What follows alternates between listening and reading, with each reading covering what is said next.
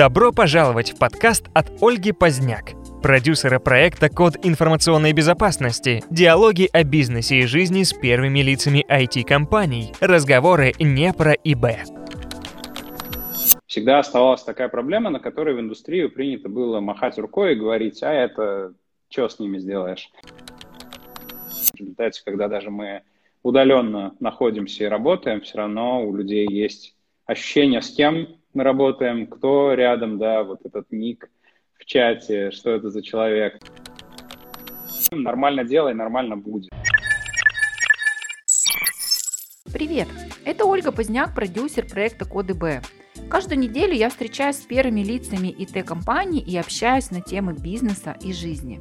Сейчас вы слушаете третий подкаст «Разговоры не про ИБ», гостем которого стал Сергей Волдохин, сооснователь компании «Антифишинг».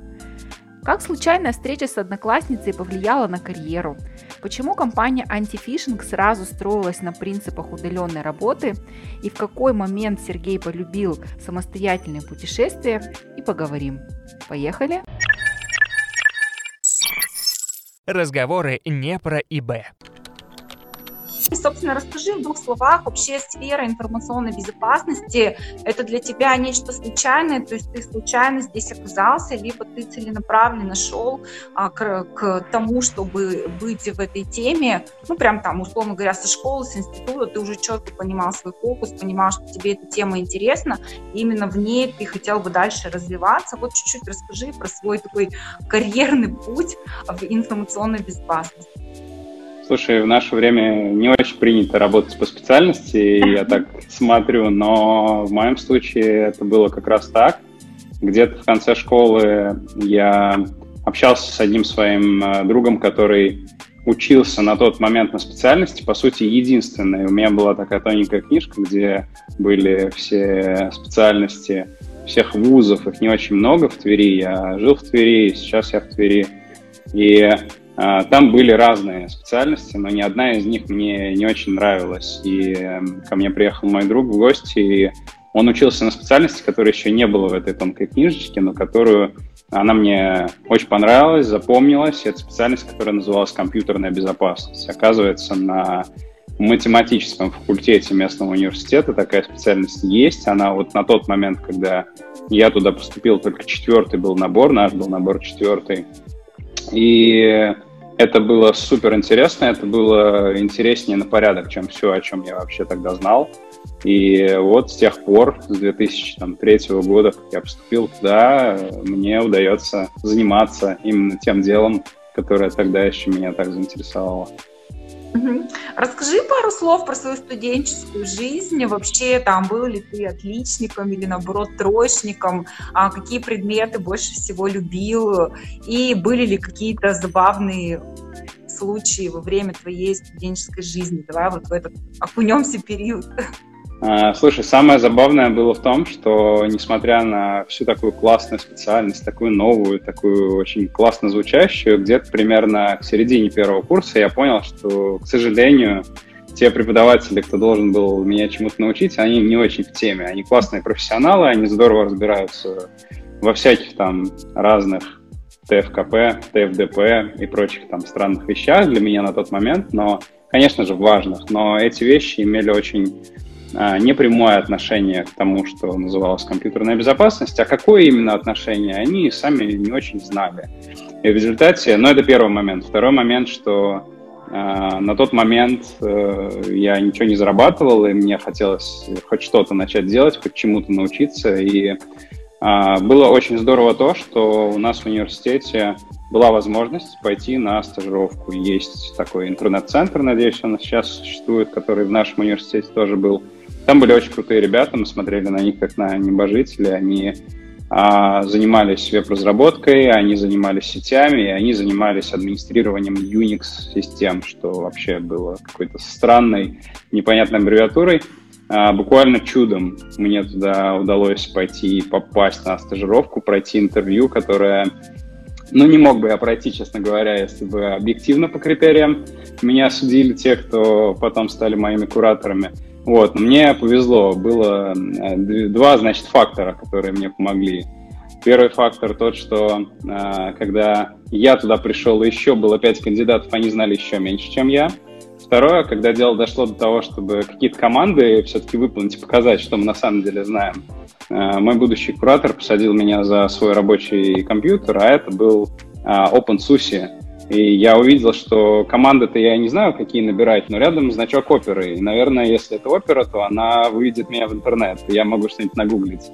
Я сумел что-то нагуглить, он посмотрел на то, что я набрал, посмотрел на оперу, сказал, хм, а другие ребята ничего не набрали в этот момент. И так продолжилось несколько раз, потом он сказал, ну, кажется, ты тут тоже ничего не понимаешь, как все, но ты вроде бы самый толковый, можно взять тебя на стажировку.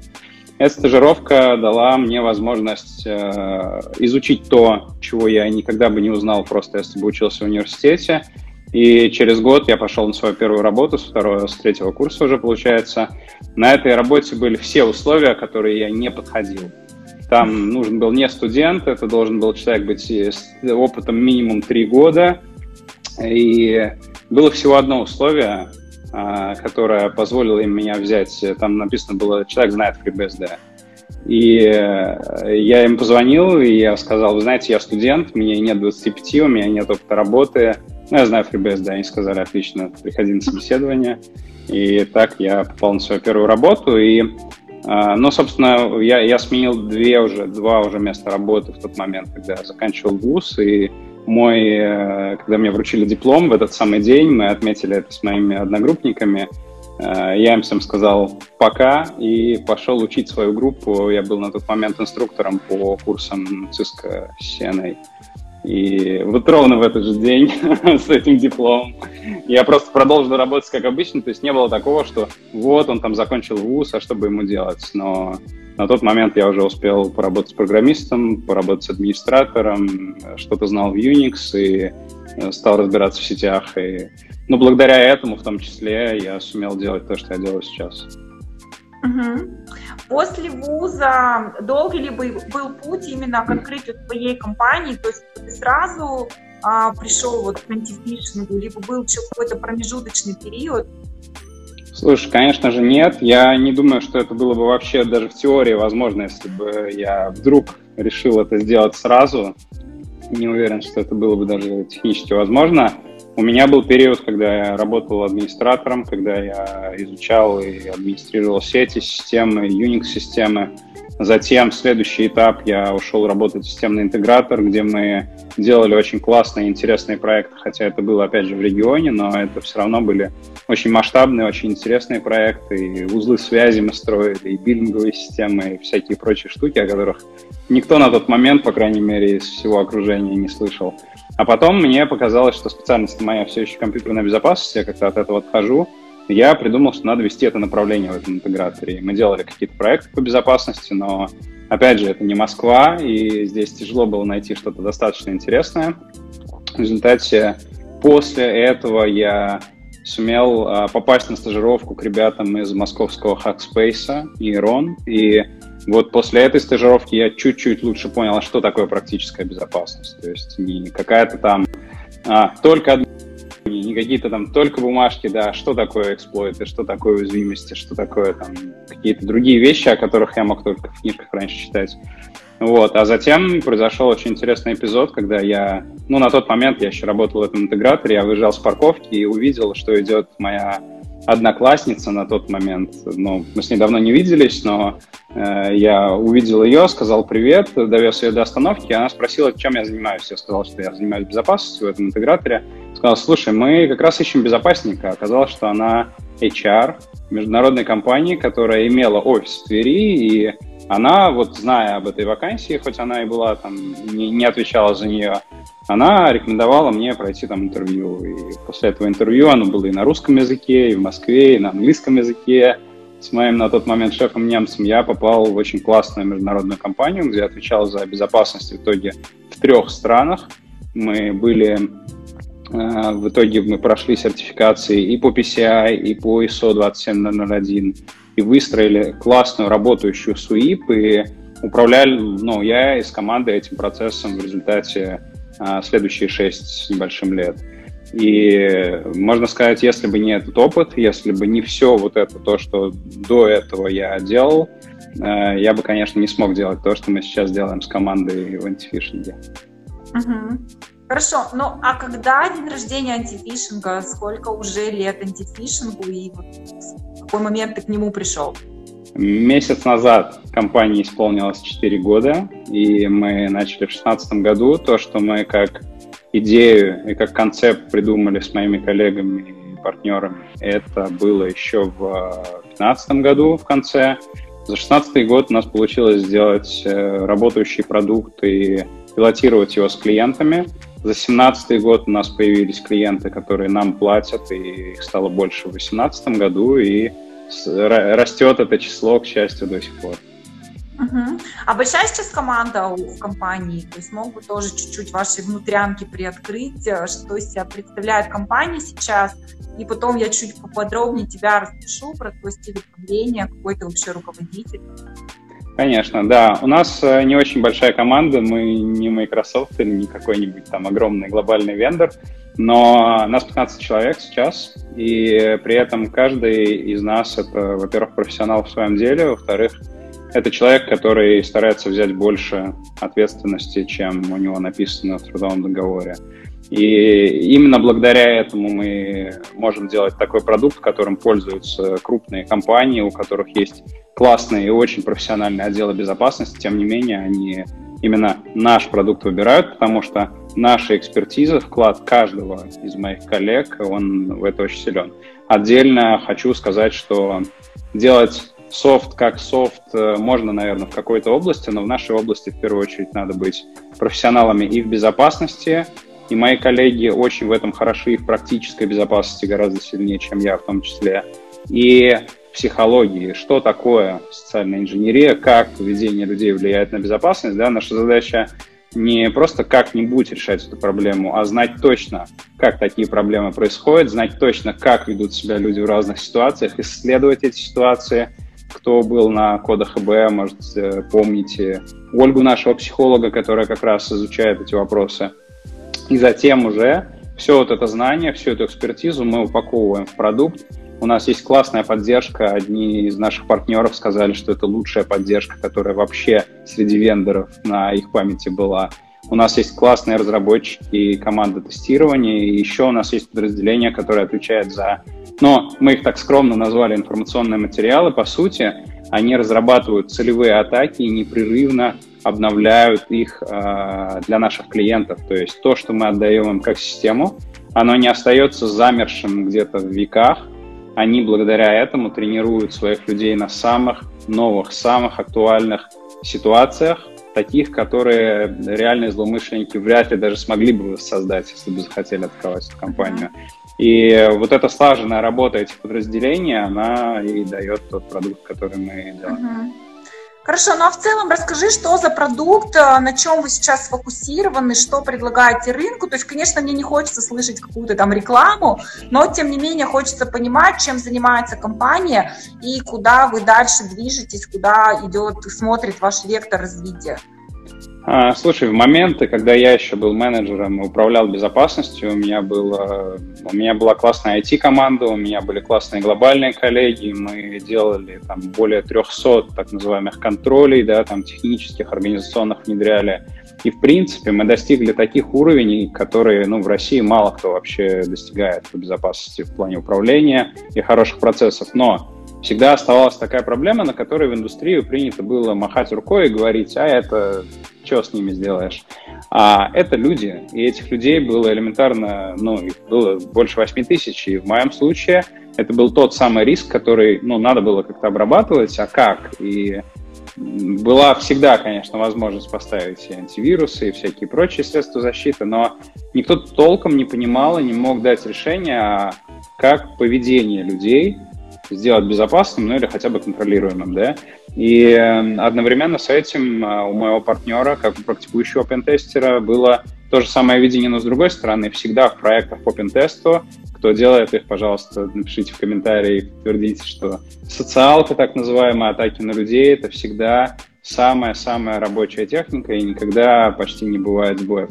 Но нам хотелось сделать такой продукт, который так же просто, как и любая другая система техническая, внедрялся бы, работал бы, лицензировался, не требовал бы внимания, и при этом не на словах, а на деле помогал и учить людей, и тренировать их навыки так, чтобы они действительно безопасно себя вели. И в результате тот продукт, который мы делаем сейчас, он ставится или в инфраструктуре, или в нашем облаке, или у наших партнеров. Главное, что он непрерывный, автоматизированный процесс обучения помогает вести – и тренировки навыков, когда люди, сотрудники, обычные люди получают какие-то ситуации, они могут выглядеть как вложения, они могут выглядеть как письма со ссылками, они могут выглядеть как сайты или даже как э, флешки, которые эти люди видят себя на столе но в этих ситуациях и формируется реальный навык человека. А у безопасника есть красивая консоль, где он видит все показатели, видит, куда этот процесс идет и может им управлять. Ну, собственно, так же, как и с любым другим процессом безопасности, мы сделали это для людей, собственно. А давай чуть-чуть поговорим про тебя именно как руководителя, про твою команду. То есть вот, то есть я услышала, что коллектив у тебя небольшой, 15 человек, вот ты как руководитель, то есть ты больше придерживаешься какого-то демократического стиля управления, где стараешься максимально такую воодушевляющую атмосферу в компании создать, чтобы всем было комфортно и никого не надо было там подпинывать, контролировать, или все-таки наоборот, ты более такой четкий, структурный, то есть привыкший, чтобы все там ходили по стойке смирно, четко выполняли инструкции и так далее. Вот тоже поделись своим стилем управления, очень хочется понять, э, как у тебя внутри устроена вся кухня. Слушай, с одной стороны, я как-то так в уме, в душе, наверное, всегда завидовал таким, вот как ты сейчас описала, второго типа, таким строгим, структурным ребятам, которые могут построить свой коллектив и все такое. Но, с другой стороны, я не такой человек, и я это трезво понимаю, во-первых. Во-вторых, те коллеги, кого мы пригласили, с кем мы работаем вместе, они, ну, в первую очередь, это профессионалы, э, в вторую очередь, это люди, ну, опытные, грамотные, с которыми в таком стиле я вообще не представляю, как можно разговаривать, да, и если бы, наверное, я попытался, то коллеги просто не захотели работать вместе. Поэтому у нас э, другой подход. Да, ну и третье, что когда у тебя человек сидит там условно за столом, и ты ходишь с палкой и тыкаешь в него, это может быть еще как-то оправдано.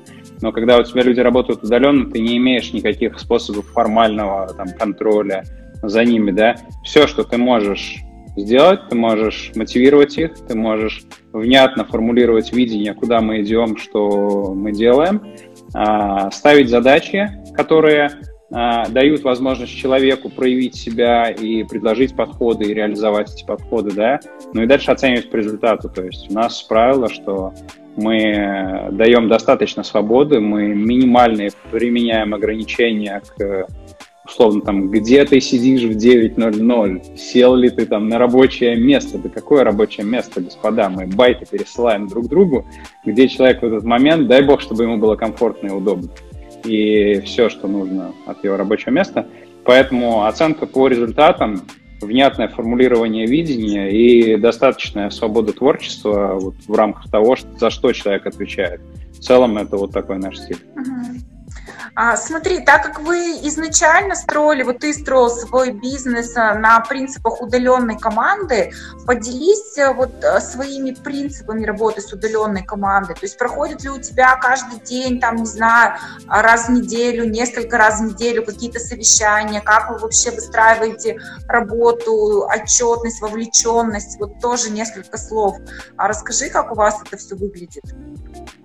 Слушай, да, есть некоторые ритуалы, наверное, это называется там в терминах Scrum или каких-то таких команд. А, мы обязательно планируем день, это звонки, на этих звонках мы собираемся с командами, команды разработки, инфраструктуры, поддержки, команда разработки материалов, и все знают, что делают сегодня, что было сделано вчера, что за планы на сегодня и что блокирует.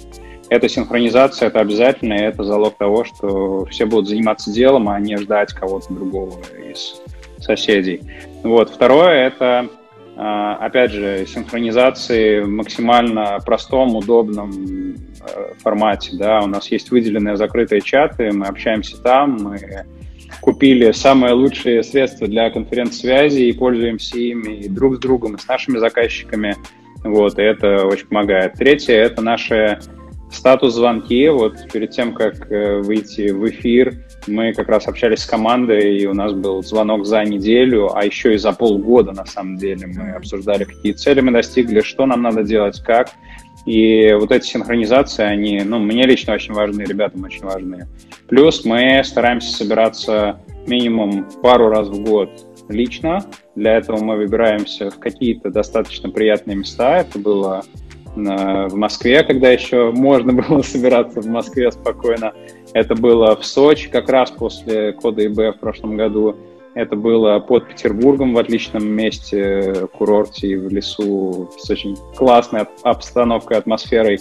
Вот, это не то чтобы сильно обязательно или как-то регламентировано, но собрать людей, сделать так, чтобы им было максимально комфортно и хотя бы пару дней или несколько дней поработать вместе – и вот это, вот это очень важно. Мне это лично важно, и ребятам важно. И в результате, когда даже мы удаленно находимся и работаем, все равно у людей есть ощущение, с кем мы работаем, кто рядом, да, вот этот ник в чате, что это за человек, ну и, собственно, какие цели и как мы достигаем. Разговоры не про ИБ. Давай чуть-чуть поговорим о тебе уже как о личности, а как о человеке. Чуть-чуть отойдем от бизнеса. Сейчас я чуть-чуть а, хочу тебя пораспрашивать именно о твоих увлечениях, о каком-то стиле жизни, вообще твоих ценностях и так далее. Ну и давай начнем наверное, именно с увлечений, то есть чем увлекаешься, вот в двух словах расскажи, что тебя вообще драйвит, что тебя интересует помимо работы, а, на что ты тратишь свое время и свой фокус. Слушай, мне очень нравился всегда дизайн. Я не знаю, как это там объяснить, но я всегда чувствовал, что здесь какая-то лажа, например, если что-то сделано не так. И в свое время я увидел, что есть классная возможность поучиться чему-то. Это была школа э, дизайнеров бюро Горбунова. Я пошел туда, на тот момент все мои близкие сказали, да ты с ума сошел, ты технарь-безопасник, какой дизайн, ты что, хочешь быть этим, э, значит, кто со смузи ходит и э, что, что там еще. Вот, но это были отличные 7 месяцев, я скажу так, и если бы не вот этот интерес, не вот это увлечение и что-то, да, что в результате получилось у меня узнать благодаря всем классным преподавателям, кто там был, я бы, скорее всего, не смог э, с нашей командой сделать то, что антифишинг называется, да, потому что продукт, в первую очередь, это даже не только внешний вид, да, это подход к решению какой-то задачи, это то, как в результате клиента, э, наша команда общается с клиентами, это тоже дизайн. И все вот эти штуки, они, ну, как-то очень-очень сильно мне помогли как увлечение. Второе, это, наверное, я бы отметил э, путешествия. Ну, вроде бы все любят путешествовать, вроде бы всем нравится бывать в новых местах. У меня немножко необычный в этом плане какой-то стиль. Было примерно 10 лет назад такая забавная ситуация, когда я был э, в туре со своими на тот момент коллегами довольно большой компанией э, во Франции, в горах. И самолет наш летал из Италии э, в 10 утра. Ну, то есть надо было сесть на автобус, 5 часов проехать э, в тоннеле под Монбланом, и, собственно, там в 10 утра был самолет. А я проснулся в этой гостинице во Франции в 5 часов утра. И все на тот момент уехали. Я не очень хорошо знал английский язык, я не очень понимал, честно говоря, где я, но я тут был в большой компании, у нас всегда был гид, я знал, что и как делать. И у меня был телефон, на нем даже был тариф, который позволял там звонить э, не очень дорого, но как раз в этот день он заканчивался, потому что это был день отлета, я, собственно, не продлевал его. В результате несколько телефонных звонков, какие-то странные люди, странные французскоговорящие таксисты, у меня там 100 евро все в кармане, а поездка туда гораздо больше, чем 100 евро стоит. Очень э, интересная ситуация. И, честно говоря, я делал это все уже на автомате. Я реально не верил, что я оттуда выберусь. Я уже думал, где бы мне там заночевать и вообще. Но э, я обнаружил себя сидящим в этом самолете в Италии в 10 утра. И это была для меня такой, знаешь, э, контрастный душ, который сказал мне, дорогой друг, ты хочешь путешествовать пакетными турами, всего бояться, и чтобы это еще раз повторилось, или ты хочешь немножко чуть-чуть разобраться, что к чему.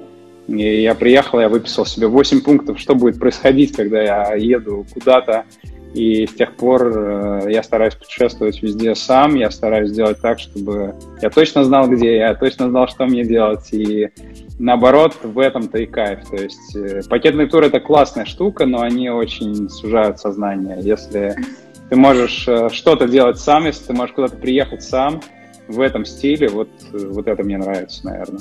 И это очень помогает с точки, точки зрения, что так ты больше общаешься с новыми людьми, так ты больше видишь очень необычных мест, и в конце концов именно этот опыт, он тебе помогает в любом деле. Там. Не знаешь заранее как, но это все равно пригодится. Да, я тоже очень люблю самостоятельные путешествия, когда ты, я вообще люблю вот нырнуть в это путешествие, абсолютно не знать, что тебя там ждет, а по ходу маневрировать там, здесь, там оказаться. И мне кажется, вот этот опыт, он гораздо интереснее, чем ну, ты там заранее, за полгода уже знаешь, там, где, в какой день ты окажешься, и порой попав... В каком автобусе тебя довезут. Ну да, ты уже, может, ты там уже со всеми не хочешь в это место, тебя все равно садят в автобус и везут, а когда ты вот в таком а, свободном планировании, то есть захотел сюда, захотел туда, ну, по крайней мере, мне лично комфортно гораздо вот в таком формате путешествовать, порой, когда я даже не знаю, где окажусь на следующий день. Вот. А вспомни самый интересный, ну, во-первых, самую интересную локацию, вот, которую бы ты прям там номер один, ну, может быть, там номер два, номер три назовешь, вот из того, где тебе удалось побывать, вот что бы ты однозначно рекомендовал. Слушай, я не какой-то такой путешественник, который объездил весь мир. Основные поездки мои — это какая-то Европа, да, все же это ближе, это ближе по менталитету, это понятнее. Вот. Э, было много всего. Это каждый раз, если вы планируете все это сами, то вы можете оказаться там, где вы даже никогда не подумали, что будет интересно.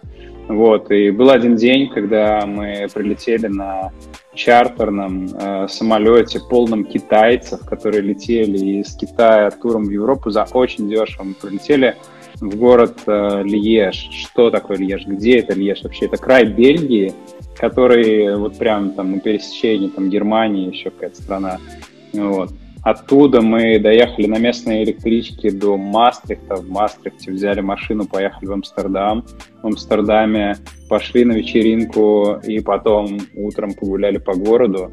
Доехали до на следующий день до Гааги. Там а, моего бывшего коллегу взяли как местного гида. Этот гид показал нам такие места, в которые мы точно сами не заехали, даже не знали, что там они бывают. Поехали затем в Роттердам, и в Роттердаме встретили еще четырех бывших коллег, и там отлично провели время. То есть я, я бы не сказал, что это какие-то особенные места. Конечно, каждый может взять и доехать туда и добраться на карту, но вот особенными их делают те люди, с которыми удается там встретиться. И если у вас есть возможность, есть выбор, либо посмотреть там красивый старинный собор, либо пообщаться с кем-то из людей, которых вы, может быть, знаете, или готовы с ними познакомиться, что-то поделать активное, да, там, это всегда, ну, я всегда за второй вариант. И больше путешествовать, в смысле даже не смотреть на то, что еще стояло тут 500 лет и простоит еще 500, но общаться с кем-то, делать что-то новое, желательно активное какое-то действие, да, которое вас э, вовлекает. Но вот, вот это и создает ситуации. Я думаю, что мои личные ситуации тут лично могут быть интересны только для меня. Словно, когда вы там живете в Париже, но выбираете не Елисейские поля да, за тысячу евро за ночь, а идете в нормальный такой э, темноватый, скажем так, корректный район, и в этом районе вы видите вот эту жизнь, да, вот что такое Париж, да, это вот эти открыточки, а, вот эти странные синевато-черные люди, которые вокруг вас. Это экстремальный опыт, но это классная реальная жизнь. И с этими ребятами, как показывает практика, тоже можно отлично разговаривать. Даже если вы говорите на русском языке, а они, ну, наверное, на французском. Да, но в целом, вот если говорить про твой подход к путешествиям, то есть тебе интересно в поездке что? То есть больше ходить, больше увидеть, больше, ну, вообще, там, не знаю, каких-то, при, ну, не сколько город, сколько больше, ну, там, не знаю, горы, озера, там, а что-то еще. Или наоборот, ну, там, не знаю, бары, рестораны, алкатуры. То есть вот тоже в двух словах, или у тебя ну, нет какой-то такой определенной фишки, и каждое путешествие может, ну, там, вообще по-своему развиваться, и нет... Слушай, я, я, стараюсь, я стараюсь найти какое-то активное развлечение, я еще увлекаюсь социальными танцами, это те танцы, которые ты не привязан к какому-то партнеру, с которым ты 10 лет чему-то учился, ты э, знаешь, что ты делаешь, ты слышишь музыку, и ты знаешь, что там афро-кубинские танцы, например, это классная тема, пожалуйста, посмотрите, что это такое, если вы первый раз об этом услышали. И, например, в любом городе крупном ты можешь найти то, что а, где люди собираются и проводят время активно, интересно, весело, вот, вот так, да. И само по себе найти такое место и быть там, провести там вечер, это очень интересно. Плюс, если ты оказался где-то на берегу моря, например, да, отличный челлендж это найти э, спот, найти серф-станцию и покататься на виндсерфе.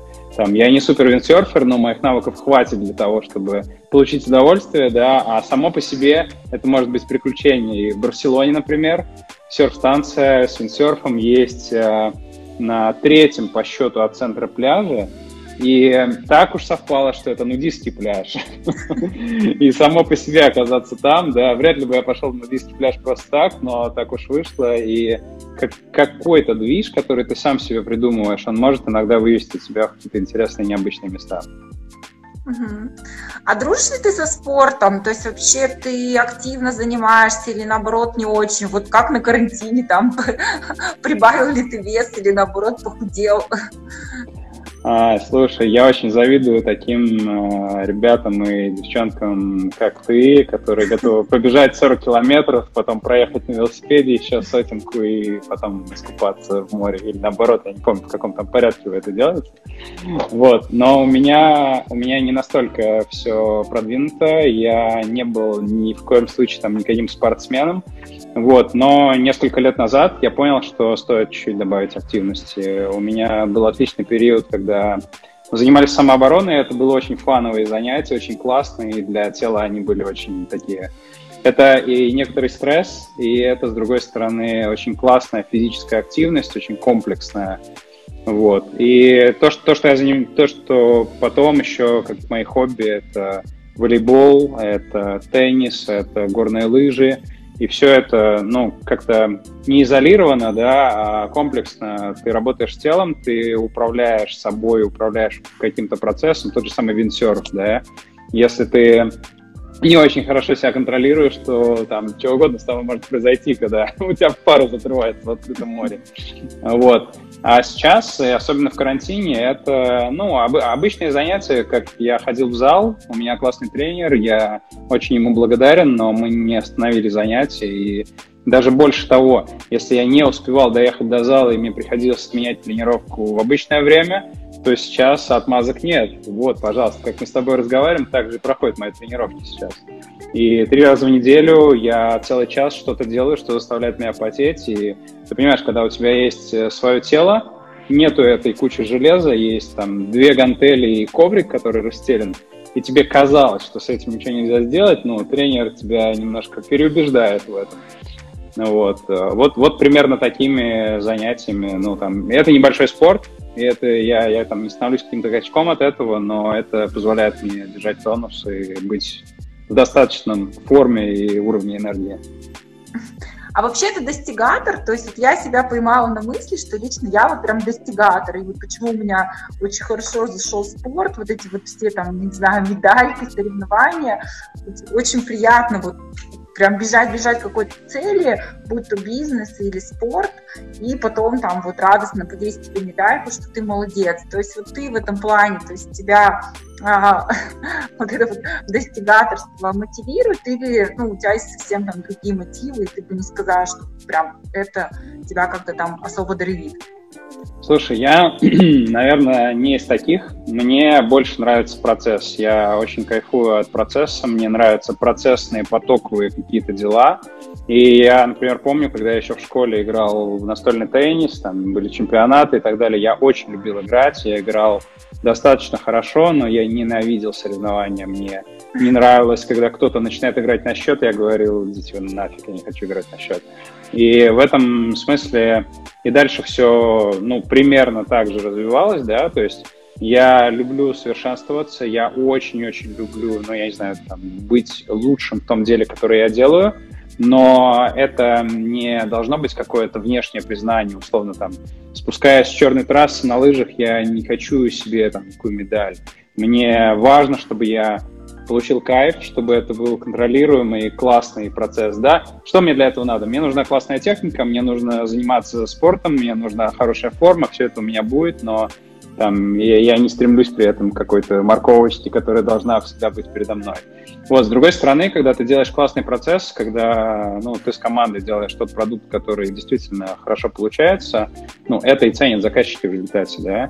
Если ставить цель какую-то, типа там, условный X миллионов чистой прибыли и так далее, и так далее, за что тебя будут ценить твои заказчики? За миллионы чистой прибыли твоей? Они ценят за свои проблемы, которые ты решаешь, за тот классный процесс поддержки, который ты им даешь, за тот классный софт, который в результате помогает им в каком-то, опять же, процессе, да. И в этом смысле безопасность — это же все процесс. У нас в России очень сильные ребята, которые могут что-то расхачить. Отличные whitehead классные пентестеры.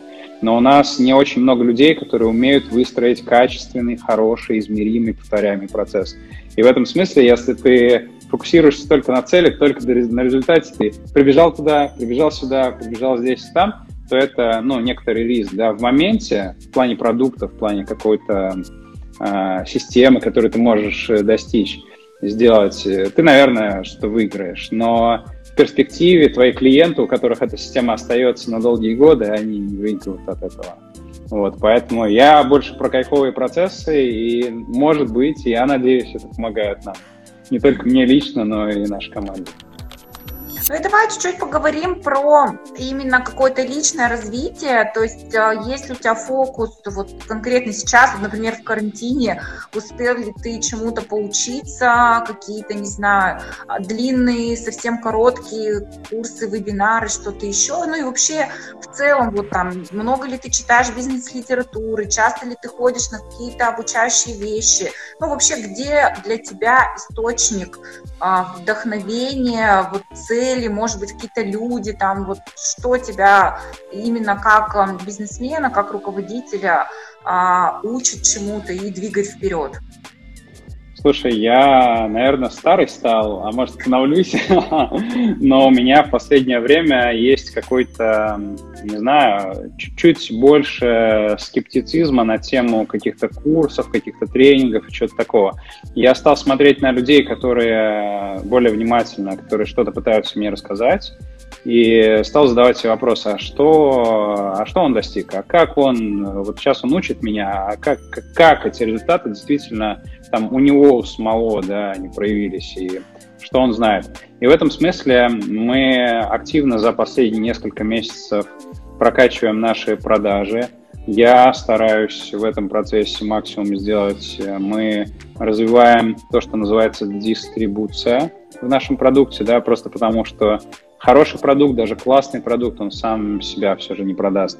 И если говорить о том, у кого я больше всех учусь, это в первую очередь моя команда, потому что у нас классные ребята и профессионалы, и каждый из них знает и умеет в своей области больше, чем я. И второе, наверное, это наши клиенты и наши партнеры. Так получилось, что мы работаем с очень классными, крутыми компаниями, и там внутри очень классные профессиональные команды. И даже если в нашей предметной области они, может быть, знают меньше нашего, то в, своей, в своем деле они понимают очень много. И каждая встреча, каждый, ну вот процесс там, customer development он называется, да, customer success, когда мы встречаемся раз в квартал, когда мы общаемся реже, чаще, выступаем на внутренних мероприятиях, слушаем их задачи, это реально меня учит. Вот. И это, наверное, самое важное, обратная связь и то, на чем я стараюсь учиться в том числе. А с точки зрения вот книжек, э, читаешь ли ты бизнес-книги, и если читаешь, ну, я думаю, в любом случае ты все время читал, если какая-то книга, ну, или там несколько, которые вот прям тебя а, потрясли, и ты бы точно их включил в такой мастрид для руководителей и всех, кто хочет строить бизнес?